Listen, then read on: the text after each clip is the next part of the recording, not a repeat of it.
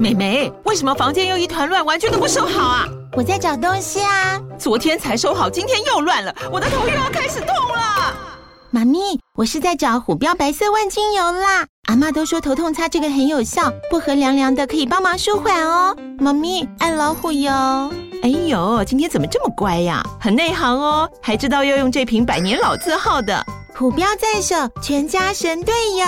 全台各大药局、屈臣氏、康氏美皆有贩售。贵属城自治地零一五七零二号，北市卫药广自治地一一三零四零二三四号。使用前请详阅说明书、警语及注意事项。没时间读商业管理的书吗？不是你想的领导力，是能让你用听的读书会。首先恭喜我们节目已经超过了不重复下载收听次数四百多万次了，非常谢谢每一位喜欢学习、喜欢增强自己硬实力、软实力的主管伙伴们。相信现在收听的您有一些也是我们元老级的听友。您知道我们第一集是几年几月开播的吗？当然是二零二零年十一月十七号开播的。哇，现在很快，马上就要满两周岁喽！非常感谢大家。坦白说，在这两年的时间是每周更新，其实对我们来说也算是一个不小的工作负担，但是可以陪伴大家。在知识的获取上，更多的充实自己，大老师在这边觉得非常的开心。那也谢谢听友们不吝啬的给我们鼓励，给我们反馈，你们的反馈就是支持我们继续往下走的动力。所以呢，我们也快要满两周年了，也会进行非常有意思的听友幸运赠书活动哦，抽书活动又要来了。我们这次要抽的书呢，是《纽约华盛顿邮报年度最佳领导力选书》，书名叫做《顶尖领导者的行动清单》。顶尖领导者的行动清单，这是华盛顿商学院给总统跟企业经理人的十五加一项选择。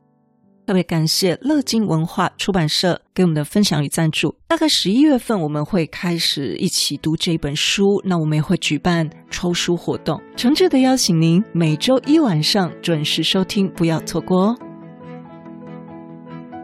上集我们提到了六种领导风格，这是在九零年代呢，有一个管理咨询公司跟哈佛大学一起。进行了一项领导行为的研究，这研究呢，发现了六种不同的领导风格。他们从全球两万多名高阶管理人的数据库里面随机抽取了三千八百多名的高阶管理人作为样本，经过数据分析以后，发现了六种领导风格对团队共鸣的影响。好的，这六种领导风格的各自适用情境跟优缺点呢，我们都已经介绍完了。所以呢，接下来问题就是，我们要看怎么样因人因事、因时因地，可以自由地切换这六种风格的领导。你可以把领导者这个管理者想象成一个高尔夫球选手，一个专业的选手，他的包包里面有各种的球杆，我们不可能只用一支球杆就打天下。所以我们在不同的状况下，我们要使用不同的球杆。然而，这种六项全能是非常不容易的。就像戴老师两项是属于比较完善的，那有另外四项是需要微加强的。所以，根据数据研究显示，现实世界的成功领导能够掌握四种或以上的领导风格，而普通人通常就只有在一种跟两种的领导风格上在那边强化者。走不出自己的领导风格，那么还有一个陷阱，就是人们倾向高估自己。越是职位高的管理者，在这个倾向就会越明显。比如说，高阶的管理者通常认为自己亲和民主，就是亲和式的合作型的领导风格，还有民主型的领导风格，但是他的下属却不这样看。所以呢，为了纠正这个偏差，我们可以来做除了评估测验以外，也可以自评，还有询问下属的反馈，这样就可以更能好好的认识自己了。那如果您有兴趣的话，也可以免费跟我们索取超诚实自我盘点表。那这个呢，是需要一个比较多天的时间呢，真的自己好好的盘点一下，比较大规模式的盘点。作者跟我们分享呢，就是你的主要善用的风格呢，就是你的之前我们讲那些 default 的风格，就是当你在特别沮丧的时候，你很自然就会用出来的。那这就是你无意识展现出来的。那另外的备用风格，你是有意识的展现出来的。所以这些备用风格才是我们需要去发展的，因为得分越低呢，就代表我们用起来越别扭，越不自然。那我们另外也来看看哦，这个研究是建立在大数据的基础上，所以呢，在这个大数据挖掘当中，也有有一些有意思的发现。学者就分析出来说，领导风格跟这个管理者所处的行业有关，比如说一些建筑业啊、矿山、煤油的这种行业，它在。这些管理者在指令型还有领跑型，就是我们刚刚讲说长期有负面影响的这两个维度上呢，是得到高分的。在医疗保健行业的管理者呢，就是在合作型跟民主型的分数上会维度上会得分比较高。那么创业家呢，刚讲到新创公司的创业家会在愿景型跟领跑型的维度上得分比较高。那书上告诉我们，在九零年代得出的数据报告是女性领导总体表现比男性领导好，为什么呢？因为他分析出来女性最常用的三种领导风格，我们可以参考一下哈，并不一定是用男性跟女性，而而是说我们去做那个领导风格的调整。他说女性比较常用的三种领导风格就是合作型、愿景型，还有民主型。那男性比较常用的呢是领跑型、愿景型跟指令型。那我们可以发现，男性、女性、愿景型都有用到。那另外两个搭配的就不太一样，一个是属于合作型跟民主型，好，经常会跟员工沟通啊，但缺点可能会有大量的会议哦。男性的话比较就是，哎，不要废话那么多，指令型，还有就是，哎，我做给你看，就跟着我做就好了。